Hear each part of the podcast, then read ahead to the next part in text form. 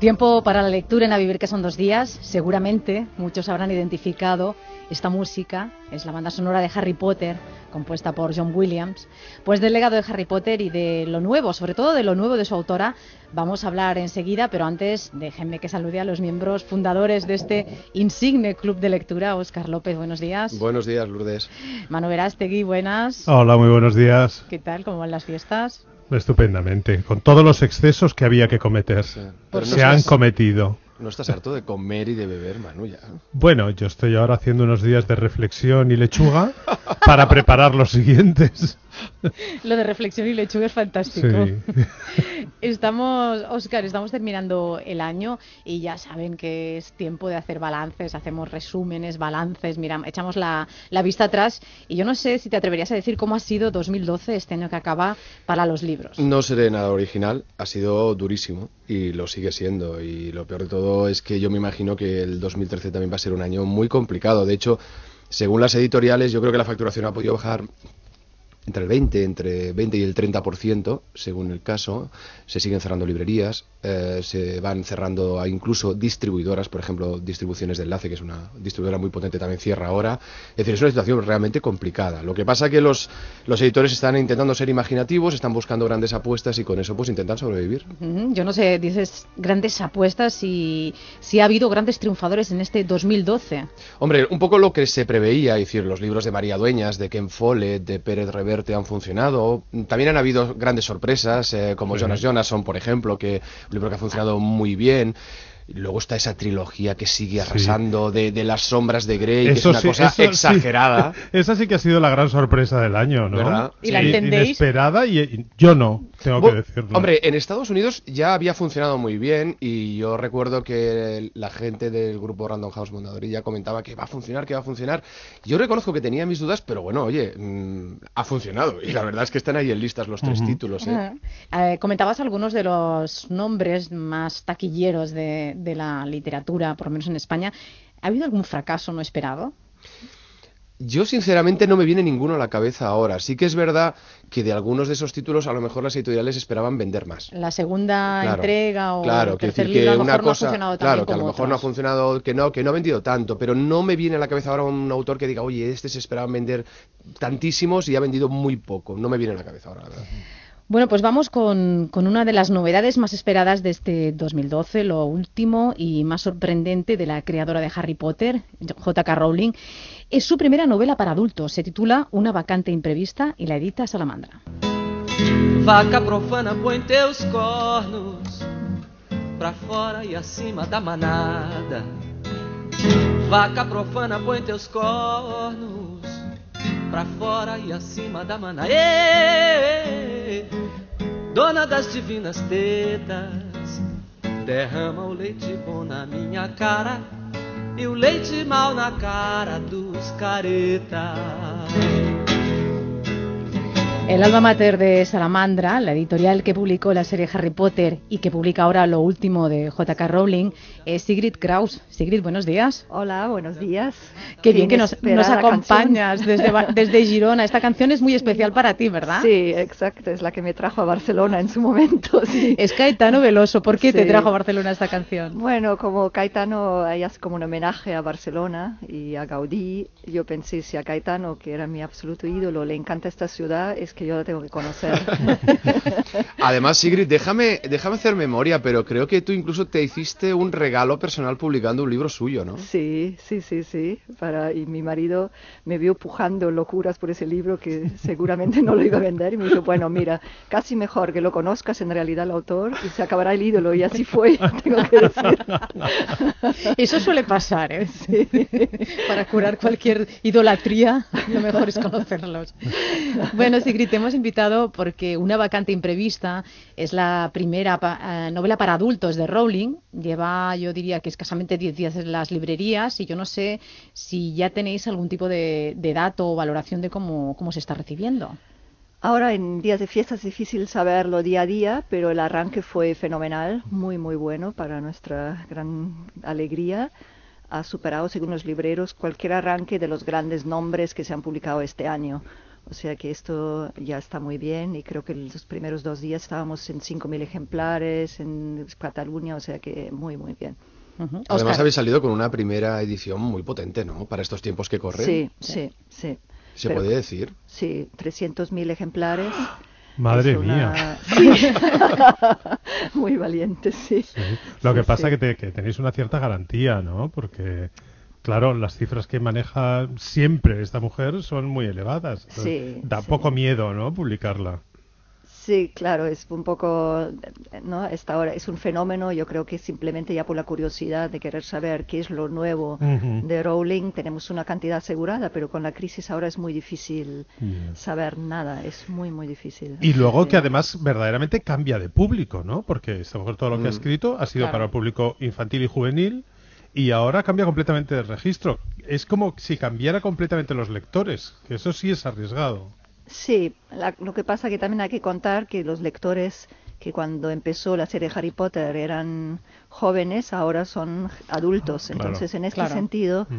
Yo creo que una parte de este público sí que va a estar encantado con esta nueva y, apuesta. y Harry Potter también tenía lectores adultos. Yo soy muy de. Harry Potter. Sí, soy una fanática de Harry Potter. Oscar. ¿qué nos, ¿qué nos cuenta esta vacante imprevista? Es una novela, ya hay que decir de entrada, que no tiene nada de magia, lo digo para que nadie se lleve a engaños, una historia además que transcurre pues en un pueblo, un pueblo imaginario que está en el sudoeste de Inglaterra, en pleno siglo XXI, podemos decir, es una novela de la actualidad, y un buen día un concejal del pueblo sufre un aneurisma y muere en, en- en una plaza del pueblo de repente, ¿no? Entonces, a partir de ahí, pues todo eso provoca un revuelo porque hay mucha gente que quiere su cargo. Él era concejal, entonces él quiere su cargo porque va a ser muy importante conseguirlo, ya que hay un litigio que viene de años atrás, donde tener o no ese cargo puede significar que el tema vaya por un lado o vaya por el otro. Y a partir de esa excusa, por Rowling Montal, yo creo que una auténtica novela social, porque aquí se hablan de muchas cosas, se habla de hipocresía, se habla de moral, se habla de traiciones, se habla de poder, eh, eh, luego se habla también, por ejemplo, mucho sobre el tema de la adolescencia, de esa adolescencia que tiene que, que ya va a ser adulta, ¿no? Está muy presente en la- en la novela. Se habla de cómo los adultos pueden llegar realmente a ser crueles, pero todo eso dibujado de una manera, yo me atrevería a decir que muy dickensiana, porque es una novela muy de ahora, pero también tiene ese aire muy dickensiano de novela del 19 que tanto le gusta a Rowling. Ajá, ¿estás de acuerdo, Sigrid? Sí, con- totalmente, sí, sí, con lo del Dickensiano estoy totalmente de acuerdo. Eh, creo que es una novela muy de nuestra, de nuestro momento, de este momento, en que, por ejemplo, la dif- diferencia entre ricos y pobres se acentúa mucho y se describe muy bien, y es algo que cada día es más vigente en nuestra sociedad, o sea que es una novela muy de la actualidad. Sin embargo, tiene algo de las novelas típicas británicas, inglesas, tiene un Mm. aire atemporal. Aparte el pueblo en el que ocurre, ocurre es un pueblo antiguo, con una plaza de Oquinada, con su abadía. Entonces le da un aire atemporal a todo, a pesar de que hay muchas cosas que son claramente la actualidad. Porque en el fondo, ¿verdad? Este- este- esta novela es como un retrato muy ácido de esa vida muy provinciana que también uno puede encontrar en Inglaterra, ¿no? ¿No te parece? Sí, sí, sí. En Inglaterra y probablemente en muchas ciudades pequeñas en También, este mundo. sí. sí. Esto es un rasgo, Sí. es un rasgo muy característico de, de Rowling, porque también Harry Potter se podría decir que es atemporal, puesto que el mundo este paralelo de la magia no tiene elementos de, Mm. de muchas épocas. Eh, sin embargo, la- las señas de identidad, esas señas de identidad inglesas están siempre Sí, muy muy presentes, presentes. y además ella lo ha cuidado mucho, incluso en la adaptación al cine que ha tenido, tuvo ofertas de grandes estudios estadounidenses y hasta que ella no controló los directores para que respetaran precisamente esas, esas esencias, ¿no? Quizás esa es la gracia, ¿no? De, de la escritora. Sí, sí, porque incluso con los actores, ¿no? Siempre quería que fueran Sí. mayoritariamente británicos. Mm. Lo, Sí. es muy consciente y se ve también en esta tradición.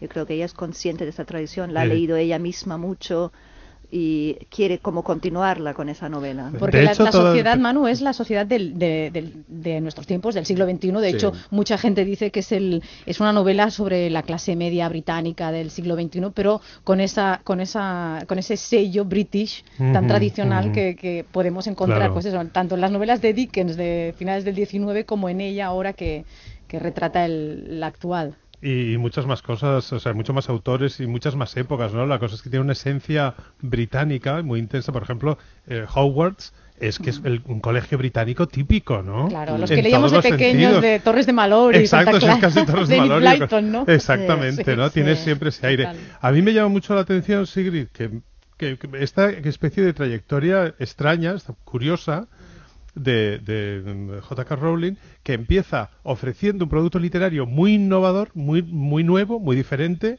que resulta un bombazo, que funciona de maravilla, y al cabo de todos estos años de, de enormes éxitos, eh, se permite eh, escribir un libro que en realidad será una tradición súper clásica de literatura británica, ¿no? Sí, sí. Aunque yo creo que en Harry Potter también hay algo muy clásico y de, de la tradición, ¿no? De la lectura juvenil de, de inglesa típica. Pero yo creo que lo que tú dices es verdad que ella se ha permitido escribir esa novela y que eso es admirable a pesar de toda la fama que ella ten- pueda tener y uno diga que eso libera, tampoco libera tanto, ¿no? Ella en- en- al final es una escritora que podría haber intentado hacer otra novela de magos para tratar de sacarle más provecho todavía y no lo ha hecho. Se ha tomado muchos años de, de respiro, ha tardado en escribir esa novela y ha escrito realmente lo que le salía y lo que quería. A mí me parece una- eso yo creo una- que está muy bien. Me parece una novelista eh, muy honesta, una persona muy honesta, quizá porque viene y no olvida de dónde viene. Y ella misma, en alguna entrevista, Sigrid, yo le he leído que decía que realmente sí, se la juega, pero relativamente porque tiene las facturas pagadas, como dice, no tiene ese miedo a la, a la, Sí. a la página en blanco. Sí. Dice, escribe, yo escribo y toda la vida escribiré porque le gusta, pero que en realidad mm, la presión que pueden sentir otros escritores no la tienen. No sé si la, tenéis algún tipo de contacto con ella o... Muy poco, muy poco. Ella nos manda, porque si ella tuviera contacto directo con todos sus setenta y pico editores, no pararía. Entonces se nos mantiene a distancia, pero me manda men- mensajes indirectamente, Sí, muy ¿no? amables y siempre sí, no, a nosotros nos ha apoyado mucho. Es una novela, por eso más dura, ¿eh? que todo esto de Harry Potter. A ver, yo creo que hay que aclarar también a los a nuestros oyentes que es una novela dirigida al público adulto y además de una manera muy clara, por mucho que salgan adolescentes. Porque claro, estamos hablando de adolescentes donde algunos de ellos vinculados con el tema de la droga, por ejemplo, que la droga está presente, hay sexo, hay violencia, es decir, que, a ver, que hablamos de Dickens y hablamos de una serie de cosas y de la vida provinciana. Pero no están tomando el té todo el tiempo. No, no están tomando el té ni las pastitas a las 5 de la tarde solo, ¿eh? Es decir, que eso también hay que dejarlo claro. Sí, pero también en ese sentido es Dickens, ¿no? Es un Dickens de hoy. O sea, la manera de escribir la pobreza, que incluye la droga, incluye la violencia, es muy auténtica, es muy dura, Sí, ¿no? total- Igual que exacto. Dickens, ¿no? Está también un poquito en la, en la línea de, del- de D.A. Stevenson. Por ejemplo, hace poco le- yo recomendaba eh, el libro de la señorita Bunkle, Bunkle que, que está también como en esta tradición de la novela provinciana inglesa británica, ¿no? Y que tiene todos estos mismos elementos, por ejemplo, como el... em, todo gira alrededor de la iglesia, ¿no? Del párroco, del, o del pastor, y luego hay como eh, en una sociedad en la que todo el mundo es muy elegante, muy exquisito, se saluda muy finamente, debajo hay unas corrientes pasionales tremendas. Hombre, fíjate tú, cuando se van, está muy bien el arranque de la novela, cuando conocemos la muerte de este personaje, de este concejal, las reacciones de todos los diversos personajes a esa muerte, ¿no? Y algunos dicen, oye, qué pena, qué pena, pero diciendo, oye, qué, qué bien que se ha muerto, porque es que ahora vamos a poder resolver ese problema o eso de otro, ¿sabes? Que, que la gente es muy mala bestia. Sí, sí, sí, sí, es muy fuerte esto. Que quién, quién se lo cuenta, quién primero, ¿no? Y hay Claro, una eso. competición, es tremendo, sí, sí, no, no, aquí no hay nadie inocente. Yo creo que el, el gran acierto para mí fue, mm, porque que esta novela en realidad, cuando la terminas vas diciendo, pero aquí nadie se salva, todos son terribles. Y de pronto te das cuenta que uno se salva, que es el Barry Fairbrother, que es el personaje que muere en la página 3, que al principio crees que es una, ¿no? una casualidad y que no, Mm. es- no, va a ser, no va a tener mayor importancia. Al final de la novela yo me di cuenta que todo giraba en torno a Barry Fairbrother y que yo ahora conozco a Barry Fairbrother muchísimo mejor que cualquier otro por la ausencia de él, por lo que él ha causado en los demás, por cómo los demás reaccionan ante él y que Barry es el verdadero héroe de la novela en el fondo. Sí. Salamandra lleva más de una década en el mundo editorial en castellano y se ha convertido, bueno, yo creo que sin lugar a dudas, en la editorial independiente más, más importante. Antes, fíjate, Sigrid, que hacíamos el balance de lo que ha sido 2012 y, y decía, bueno, nos hacía Oscar una larga serie de catastróficas desdichas. Sí. Porque, pero mencionaba alguno de los grandes aciertos y alguno de ellos lo tenéis vosotros. Habéis dado dado eh, este año de crisis, habéis dado la campanada con, con el abuelo que, que, saltó por la ventana y se largó. Por ejemplo. Sí, por ejemplo. Sí, sí, sí. Este libro ha sido una sorpresa muy agradable, nos ha ayudado en un momento muy duro. O sea que estamos súper agradecidos y, y, muy contentos que el humor al final pasa las fronteras. ¿no? ¿Y cómo os ayudó Harry Potter en su momento cuando arrancaba? Bueno, que estabais más mm. al inicio de vuestra trayectoria. Harry Potter mm, fue para vosotros la panacea, la piedra, sí. la piedra filosofal exacto. De la... exacto. sí, fue una gran suerte.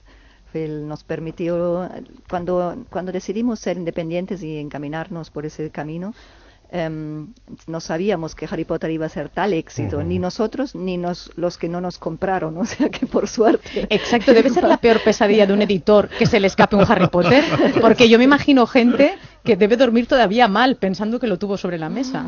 Esto yo creo que es la, la, el pesado, es como lo que le pa te pasa a cualquier editor, ¿no? Que siempre se te escapa algo y tienes que vivir con eso. A mí se me escapó Stieg Larsson, pero uh -huh. por lo menos conseguí Harry es Potter. que no lo, o sea que... no lo puedes, no lo puedes tener todo. claro, es que hablamos de una editorial Salamandra, tú comentabas ahora. A ver, Salamandra yo creo que ha conseguido algo muy importante en cualquier producto comercial, ¿eh? también en el mundo del libro, y es que la gente vincule, los lectores digan, es un libro de Salamandra. Sí. Y eso ya te da la sensación de que vas a tener un buen libro. Y es verdad, no quiero hacer la, la pelota secret, pero es que es así. Es, decir, la, es como, la, como la gente cuando ve los lomos amarillos de los libros de anagrama, sabe que ahí va a encontrar buena literatura. Bueno, yo creo que Salamandra ha conseguido eso en estos últimos 10 años, ¿no? Pero es que, claro, es que tú coges el catálogo, hablabais ahora de Jonas Jonasson, pero ella es la, la editora que ha publicado a Camilleri que ha publicado a Franzen, que ha publicado a Giordano, a Sandor Maray, que ha publicado a Nicole Kraus, a Irene Nemirovsky. Claro, es que hablamos claro. de autores que no solo son autores con prestigio, sino que además comercialmente también han funcionado bien. Es que puede un Harry Potter te puede luego permitir, Sigrid, editar a un húngaro muerto. ¿No? Por poner un ejemplo. A, arriesgarte. Arriesgarte y decir, pues reedito, edito en España la, la, obra completa de un escritor de los años 30. Sí, pero encima, pero encima baile funciona comercialmente. Claro, es que eso es lo importante, ¿no? Sí. Bueno, ahí también tengo que decir que la libertad que nos hemos permitido, mi marido y yo, Pedro y yo, en la editorial, yo creo que ha sido fundamental para poder tener éxitos y que esto muchos colegas míos que son también muy buenos y tienen mucho talento no tienen esa libertad. Y un poco demuestra que hay que tenerla para poder editar bien. Uh -huh. Antes mencionabas a Stieg Larsson, ¿algún otro se te ha escapado de que lo ha sido un éxito? Qué malvada, Lourdes. Yo creo que es el que, bueno, me dolió mucho hace muchos años Arundhata Roy, cuando perdí, ¿te acuerdas de la novela esa? De, el Dios, de, las, pequeñas de las pequeñas, cosas, cosas, que publicó Anagrama al final. Oh, sí, porque aposté por él, pero en la época sí que no tenía las posibilidades financieras para llegar más alto y luego me dio ese libro, lo leí dos veces y durante semanas no pude leer otro. Claro, ¿y, te has, ¿Y te has permitido algo verdaderamente disparatado, teniendo esta, este respaldo y esta seguridad de que la editorial va bien? Algo realmente disparatado. No Sandor Maray, que al fin y al cabo, a ver, puede ser una cierta aventura, pero también sí. con ciertas garantías. Algo verdaderamente enloquecido que hayas dicho. Esto es una locura, pero me lo puedo permitir. Bueno, Ca igual, Caetano, Caetano Veloso. Caetano Veloso, sí. Es verdad. Esa fue tu sí, extravagancia. Sí, esta fue mi extravagancia y esto me lo tengo que permitir. Sí.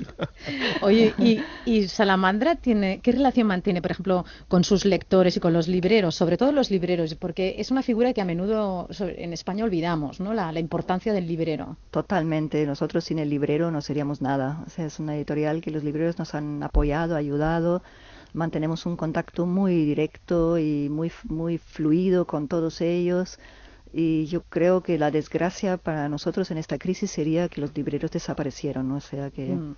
el librero es fundamental. También es un país donde todavía el libro se propaga principalmente de boca a boca. Todo lo demás no tiene el mismo efecto que el boca a boca y para esto el librero es fundamental. Él es el que recomienda, que dirige al lector, que aconseja. Esto es un, un, trabajo muy importante. Y esos éxitos comerciales, ya no solo Harry Potter, sino los otros títulos que también publicáis, esos éxitos son los que os permiten tanto a Pedro como a ti no caer en la tentación de que un gran grupo intente comprar uh, Salamandra, como ha ocurrido con otras editoriales. Sí, de momento nosotros no tenemos ningún interés en que tener jefes, digamos, nos gusta.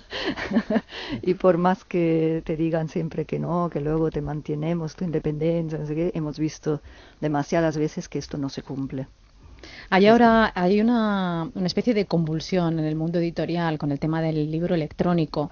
Yo no sé si esto está disfrazando otras otras cosas, ¿no? Esta, esta supuesta eh, este supuesto enfrentamiento de libro electrónico versus papel. Quizá pueden coexistir los dos formatos e incluso pues se podrían arreglar otras cosas, ¿no? De, de, de esta cadena que estamos hablando, ¿no? De, de editor, librero, eh, lector. Sí, sí, yo creo que se ha exagerado bastante el papel del libro electrónico porque todavía no ha llegado. O sea, el día que llegue ya hablaremos, pero de momento las cifras de ventas son muy bajas, salvo para nuestro libro este del Grey, son las sombras de Grey, que ahí creo que entender que hay cifras bastante altas, pero en general las cifras son bajas y coexisten perfectamente y yo me puedo imaginar un mundo en el que coexistan. Yo misma leo libro electrónico y libro en papel y tengo que decir cuando un libro me gusta de verdad lo quiero tener en papel, es como o sea, me sirve quizás para libros que, que, sé que voy a descartar luego, que no voy a volver hacia a ellos, o la literatura de aeropuerto, ese tipo uh -huh. de libros. Uh -huh.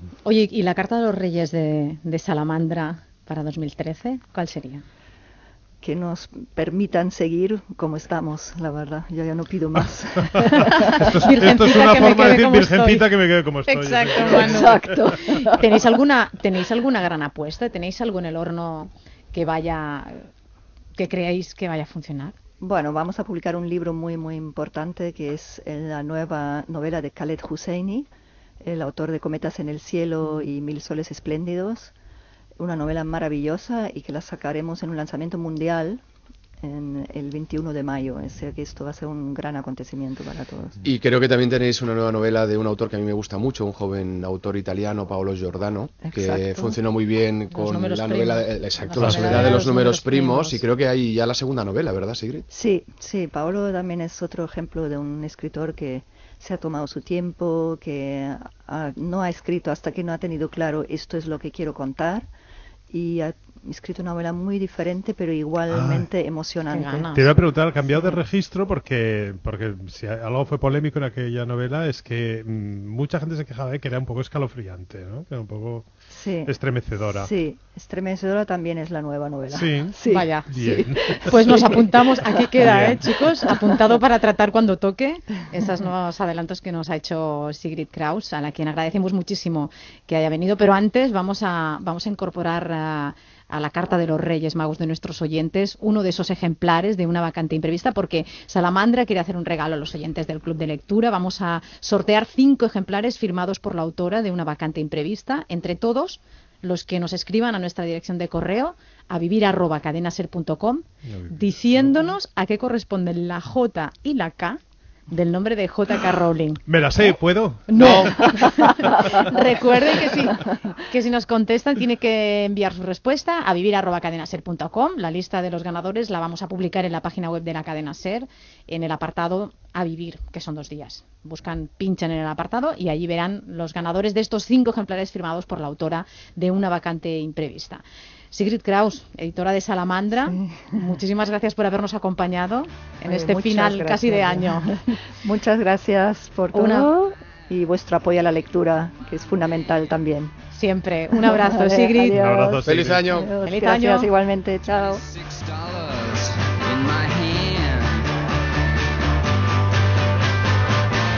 Up to Lexington, 125. Feel sick and dirty, more dead than alive.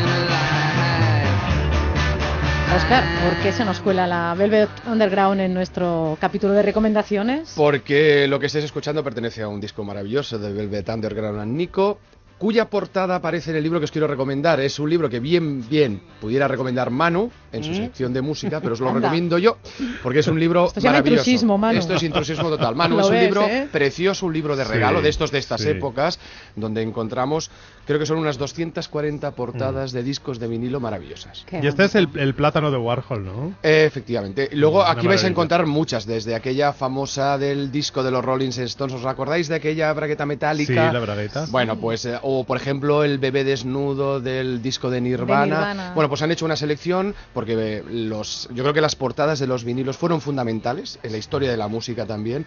Y habían artistas como Hockney, como Warhol, que pintaron algunas de ellas y es un libro maravilloso. Pues- efectivamente un libro precioso para regalar, ¿eh? ¿Eh que sí? Pues ahí queda mm, el Las disco. mejores portadas de discos de la historia, editado por Lumber. Perfecto, Manu, tú también tienes una recomendación, ¿verdad? Sí, yo también tengo una recomendación completamente diferente. De hecho, yo últimamente estoy como en Navidades estoy intentando cambiar los sabores de la dulzura y la alegría a algo un poquito más amargo que no hay que perder de vista.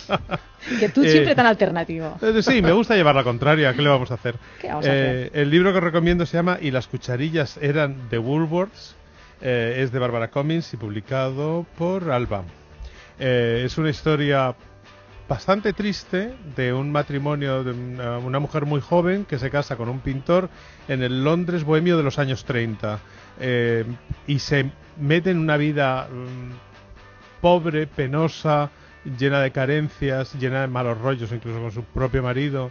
Eh, tiene que sobrevivir en unas circunstancias de lo más difíciles o más adversas, pero todo lo cuenta con una naturalidad que te desarma por completo, con una- incluso con una cierta ingenuidad. Y Pues- sobre todo es un libro magnífico, magníficamente escrito y que te remueve. Y las cucharillas era de Woolworths, Alba Editorial, la recomendación de, de Manu Verástegui para poner como regalo en la carta a los Reyes Magos estas fiestas. Oscar Manu, hasta el sábado que viene, hasta el año que viene. Hasta el año que viene. Me es encanta verdad. decir esto. No te pases con la lechuga en fin de año.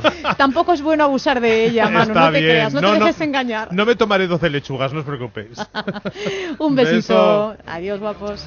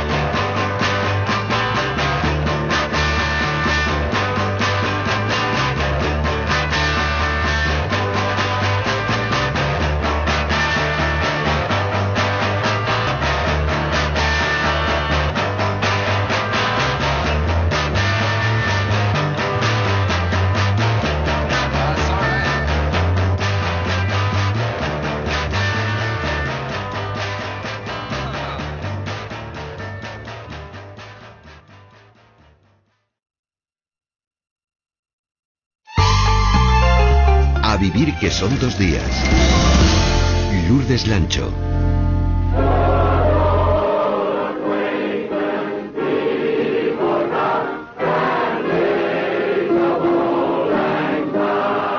¿Qué es eso? El regalo de Navidad de un amigo muy querido. Mira, papá, la maestra dice que cada vez que suena una campanilla le dan las alas a un ángel. Y es verdad. Es verdad. Enhorabuena, Clarence. Luis Alegre, buenos días. Hola, buenos días, Lourdes, ¿qué tal? ¿Estás llorando ya? No, pero me recuerdo eh, de niño llorando la primera vez que vi esta secuencia. ¿Cuántas veces la has visto? Entera tres veces. Lo que pasa es que a cachos cientos, porque como todas las navidades la ponen en alguna cadena, siempre pillas algo. Yo siempre pico, estas navidades no la he visto, pero normalmente no me la pierdo.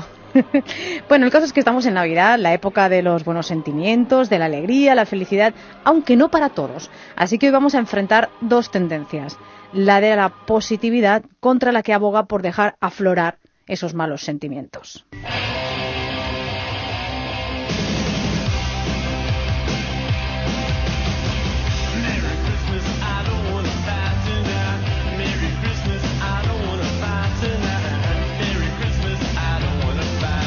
Luis, miedo me da preguntarte en qué bando te posicionas tú.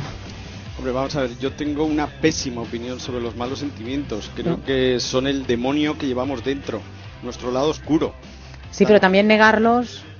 No, hombre, eh, lo que pasa es que a veces reconocer los malos sentimientos se puede convertir en una oportunidad de ser mejores. Eso sí que es verdad si se asimilan con sabiduría y con inteligencia. Pues vamos a compartir esta, esta pregunta, esta disyuntiva con los oyentes y se lo voy a pedir la ayuda de alguien que conozco perfectamente de qué lado está porque siempre la tengo muy cerca. Paqui Ramos, buenos días. Buenos días, yo siempre del lado oscuro. Tú siempre con tus malos sentimientos a cuestas. Recuérdanos cómo pueden participar los oyentes. Pues vamos a abrir ahora mismo el teléfono, el 902 14 60 60, para que ustedes decidan qué prefieren, si ser positivos a pesar de todo o confesarnos sus malos sentimientos, la rabia, la ira, la culpa, la vergüenza. 902, 902 14 60 60, disponen también del correo electrónico a vivir arroba cadenaser.com y por supuesto de nuestras cuentas en, en Facebook y en Twitter.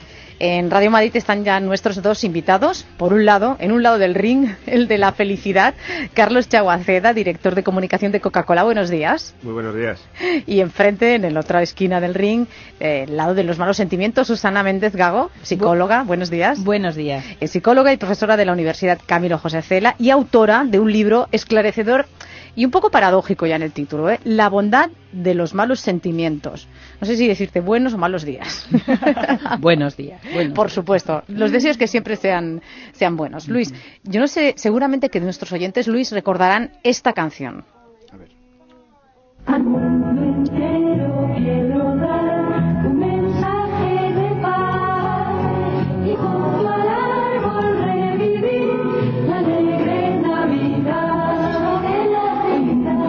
¿Cuánta gente estará ahora cantándola en su casa o en el coche? Carlos, si hay una marca que ha llevado la, la felicidad desde hace años por bandera, esa ha sido la vuestra. Pues sí, no se me ocurre otra mejor, pero bueno, seguramente habrá alguna otra. Pero nosotros, eh, desde 1886, que empezó este invento en una farmacia de Atlanta, pues hemos mantenido siempre esta, esta línea, que no es la única ni necesariamente excluyente de las demás, pero es la nuestra, ¿no? Y nosotros cuando pensamos en un momento en el que Coca-Cola está, está cerca, pues siempre es un momento de alegría, de reunión, de compartir cosas con los demás. Y la prueba de, de que esto se puede conseguir es que Coca-Cola, cuando no se quiere utilizar la marca comercial, dicen una conocida marca de refrescos o la chispa de la vida, ¿no? Pero todo el mundo Claro. sabe lo que es. Y O sea, ¿a cuando quién te se llaman, refiere? Cuando te llaman la chispa de la vida es porque has conectado con la gente, no porque tú decidas serlo. A mí me parece extraordinario que una empresa haya logrado que en todo el mundo se asocie su marca a una aspiración tan universal como la de la felicidad. Yo no sé, en esta campaña que os habéis metido ahora la- a favor de la positividad, ¿en qué consiste esta campaña? Cuéntanos. Hombre, nosotros lo que queríamos era eh, lanzar a la, a la arena del debate en un momento tan complicado como el que estamos, ¿no? Y para que en estas fechas no faltara un mensaje optimista o en el lado positivo de la vida, pues eh, pensamos o descubrimos a través de una agencia que el término positividad no estaba en el diccionario. Que luego tiene esto una pequeña intrahistoria, porque resulta que la Real Academia y nosotros y Coca-Cola estábamos trabajando en idéntica dirección Ah, sin de- saberlo. sin saberlo propusisteis esta campaña cuando en la Real Academia ya se estaba cocinando Sí, sí, el de- incluir esta palabra. De hecho, esta es la campaña más exitosa de la historia porque lanzamos la campaña un día y, y esa mañana me- me- nos llamó alguien de la Real Academia dice, no, pero os habéis equivocado porque, porque la hemos incluido la palabra, el 20 hemos aprobado incluirla el 28 de noviembre. Digo, o sea, "Oye, estaban hombre, en ello ya. Estaban en ello, digo, ¿y cuándo la incluiréis? Dice, bueno, se, se ha manifestado la academia a favor. Dice, ¿cuándo la incluiréis? En el 2014. Y digo, bueno, mira, aquí al 2014, ¿qué hacemos? Dice, no, no, ya se puede utilizar, pero, pero no la hemos incluido. Bueno, esto es- cada, sea, tiene- cada institución lleva sus ritmos y, y ya se puede utilizar, es correcta, es castellano correcto y en todo caso lo que ha servido es para hablar de la positividad, ¿no? Que como dice Garrigues Walker, una frase muy redonda y cedo la palabra aquí a mi, no, no a mi contendiente, sino a mi compañera esta mañana en la, en la radio, ya que no podemos ser demasiado optimistas, al menos seamos positivos, ¿no? Exacto, estamos escuchando la música del spot Camaritas, que además Ujú. será el primero que veamos en 2013 en, en varias cadenas de televisión. Eh, Susana, en cambio, ¿tú crees que las palabras que parecen que, que tienden a desaparecer del diccionario en realidad son las que nombran a sentimientos menos populares? Eh, porque negatividad sí que estaba en el diccionario y Sí, está. ¿Por, qué, ¿Por qué crees que tienden a desaparecer estas palabras? Mira, yo empezaría un poco casi por el premio y por lo que por todas las campañas eh, eh, de, de- de Coca-Cola, ¿no? Yo creo que eh, Coca-Cola representa la chispa de la vida, pero y, y- y- esa mm, canción eh, de, de, mm, propagandística de Coca-Cola representa también un momento de la historia de, de la humanidad, ¿no? y representa ese momento donde, donde eh, la felicidad y la alegría era una persecución de todos, ¿no?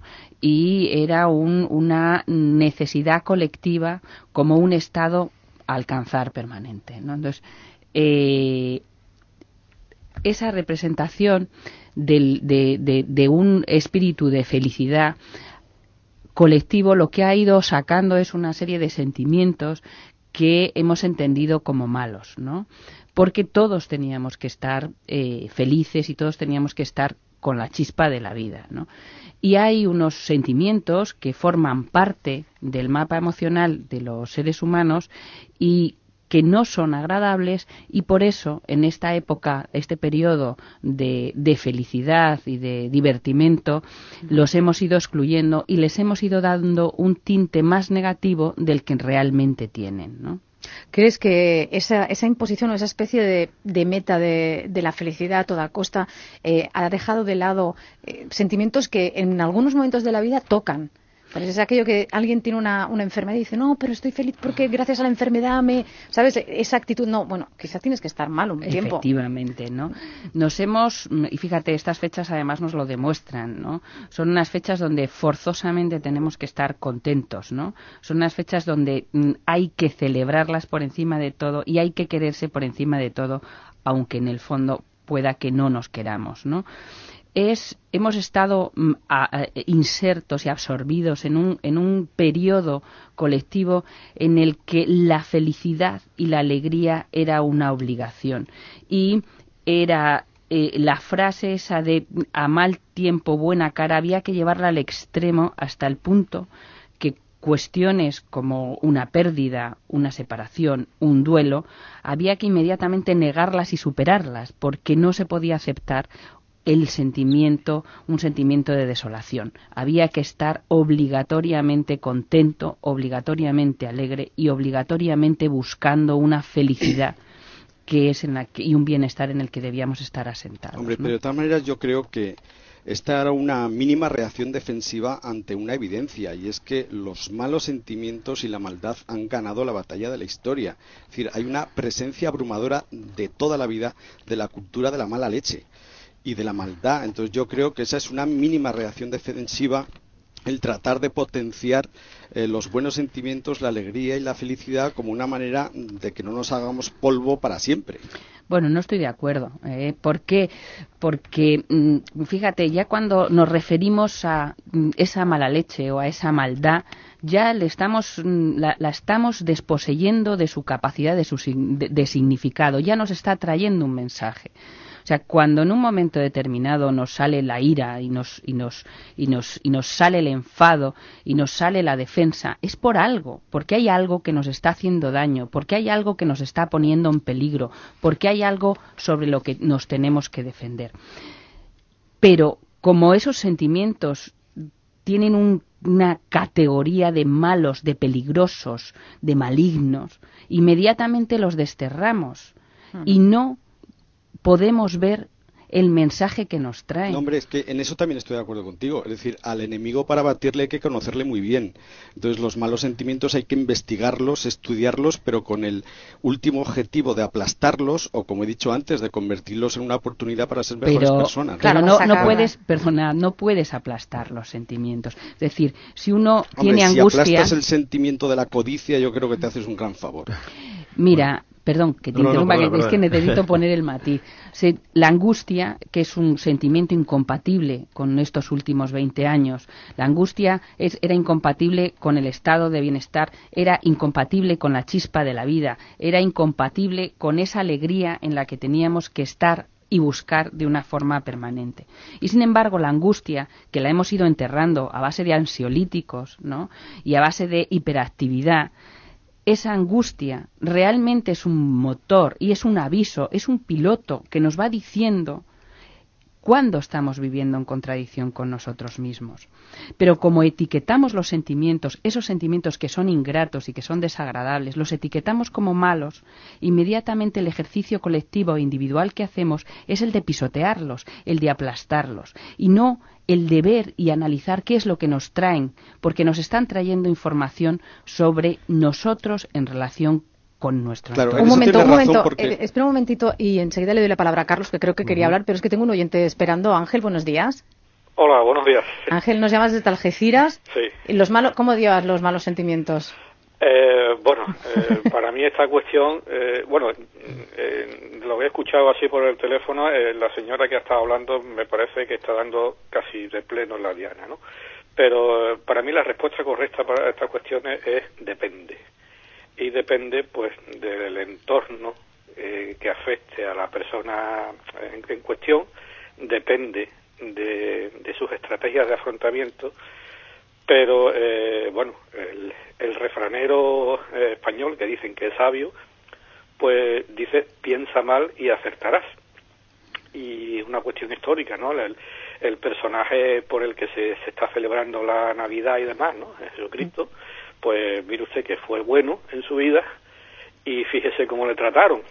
Con lo cual, eh, todo es relativo. Eh, bien es cierto que según he escuchado de esta señora que estaba hablando, pues eh, yo lo interpreto como un mecanismo de defensa más que tiene el ser humano, lo mismo que tenemos un mecanismo de alerta del dolor cuando nos pinchamos para que evitemos esa fuente de pesar, pues psicológicamente, anímicamente también hay otros mecanismos, ¿no?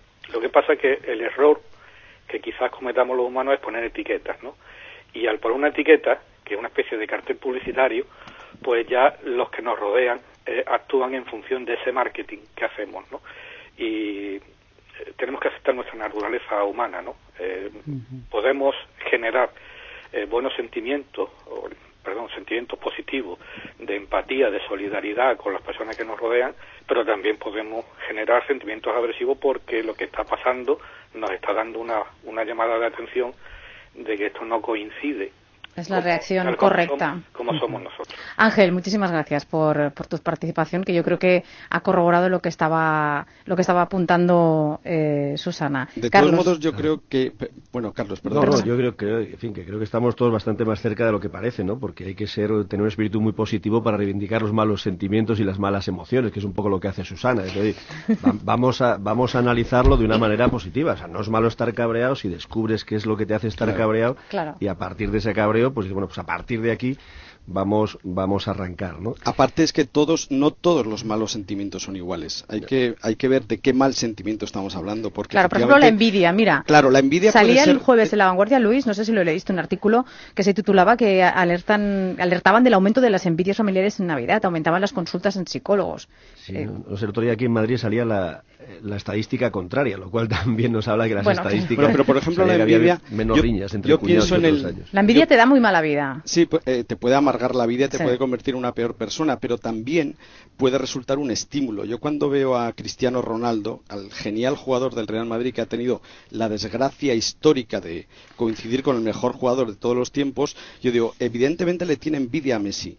Y a veces tengo la impresión de que la envidia que siente por Messi saca el jugadorazo que lleva dentro, pero en otros momentos, en otros momentos pienso que le bloquea y le amarga la vida, ¿no? Entonces depende de cómo se gestione ese mal sentimiento. Claro, la envidia es un sentimiento social y que nace en la convivencia social. Es decir, la envidia forma parte de las personas y forma parte de los grupos sociales. Porque en el momento que se convive, la gente se compara. Y se compara desde la proximidad. Es decir, no se envidia a alguien que está lejos de ti, se envidia al próximo, entonces se envidia al hermano, se envidia al vecino, se envidia al compañero. No, yo envidio al novio de Giselle Bunchen, y está lejísimo. Anda, es nada. Los medios de comunicación te lo acercan mucho. el, el- el que en un momento determinado envidiemos, eh, lo que estamos es viendo en el otro algo que nosotros no tenemos, ¿no? Y la envidia tiene grados, ¿no? Eh, y, y- es un sentimiento tan denostado porque ha podido y ha generado y generará un, un malestar colectivo y puede ser el motor de una matanza y puede ser el motor de una descalificación o de la muerte civil de un sujeto. Es decir, la envidia nos hemos mm, visto obligados a regularla, ¿no? La justicia Susana. social forma parte de eso. El, el oyente apuntaba una cosa, se refería al refranero y decía que siempre se ha dicho que es sabio. Eh, culturalmente somos un país eh, que se nos inocula desde pequeños esos malos sentimientos como la desconfianza, el, piensa más y acertarás, como que la envidia es el deporte nacional, eh, versus otras culturas como la norteamericana que apuestan por esa positividad, por esa felicidad que, que vende, que tienes que incluso en el trabajo sonreír y estar contento. Sí, hombre, los refranes mm, mm, tienen una historia antigua y en esa historia antigua lo que te traen es cómo se vivía en otros momentos. Y en otros momentos yo creo que esa desconfianza era necesaria para la supervivencia porque no tenían un contexto de protección como el que nosotros hemos llegado a tener. Eh, culturalmente la envidia eh, eh, a mí me parece que es necesaria. Fíjate, el rechazarla tanto nos ha hecho incapaces muchas veces de reconocer a los envidiosos y nos ha hecho también incapaces de reconocer nuestra propia envidia. La envidia en un grado eh, eh, eh, que moviliza hacia la superación es extraordinaria para un pueblo, pero desterrar la envidia por el temor a su maldad en un momento determinado también nos desprotege. Yo creo porque que- se sigue sintiendo, independientemente de que no la mencionemos. Yo creo que no hay que poner eh, el- siempre el, el hincapié en la felicidad, pero está muy bien estas campañas que nos, que nos recuerdan, Carlos, pues eso, ¿no? Que, que al mal tiempo buena cara, que también es otro refrán. Sí, sí, hombre, yo creo que, que hay que intentarlo, ¿no? Lo, que- lo cual pasa para que tengan sentido saber cómo decirlas, ¿no? Nosotros durante muchos años valía hacer un anuncio para, para dar un mensaje positivo, pero ya no vale, ya desde que estamos en esta situación tan complicada, yo creo que marca un hito el, anuncio que hicimos con, con Josep Mascaró, el hombre este de 102 años, que buscamos una persona que hubiera vivido, que hubiera atravesado situaciones complicadas como la actual para que el mensaje positivo tuviera sentido. Y en eso estamos, en contar casos de la vida real como el anuncio este que vamos a poner, que te permiten pensar que aunque todo está muy difícil, siempre puedes hacer algo por alguien que tienes al lado, lo cual no quiere decir que no tengas momentos de cabreo, de enojo, de enfado, pero que bueno, que sepamos manejarlos y sobre todo pensemos en los demás, ¿no? que seamos generosos. Yo me quedo, me quedo como resumen, Luis, si te parece, porque tenemos que dejarlo en que hay que darse un poco de tregua, sentir, tener esos sentimientos para aprender a gestionarlos y para luego crecer con ellos como personas y ya apuntarnos al carro de la felicidad y también, ¿por qué no?, ponerle buen- buena cara, ¿no? Pero saber que no es necesario alcanzar la felicidad para ser felices. Muchísimas gracias, Susana, muchísimas gracias por acompañarnos, Susana, Buenos Susana. Méndez Cago y Carlos Chaguaceda. Luis Alegre, Un feliz beso año. enorme, feliz año. Chao. Gracias, Adiós, gracias.